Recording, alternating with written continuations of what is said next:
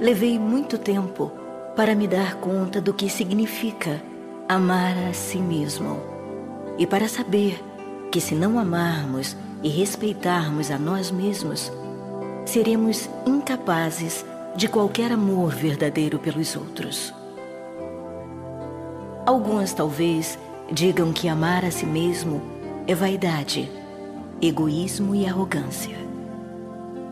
Talvez seja por isso que esse amor por nós mesmos não é despertado e estimulado desde pequenos. Pelo contrário, somos formados para atender o desejo alheio, a expectativa dos pais, as exigências dos professores, as ordens dos adultos.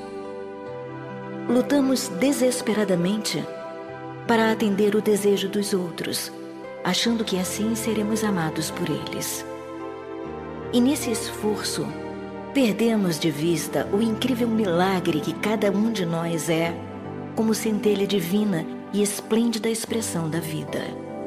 As atitudes de vaidade, egoísmo ou arrogância não revelam amor por nós mesmos revelam medo, insegurança, necessidade de afirmação. Essas atitudes são disfarces, são escudos para ocultar as carências que incomodam e fazem sofrer. Pense nisso sempre que uma pessoa arrogante intimidar ou procurar diminuir você. O amor é respeitoso generoso, solidário e cheio de compaixão. Quem ama a si entra em sintonia com o universo no que ele tem de melhor e tudo flui em sua vida.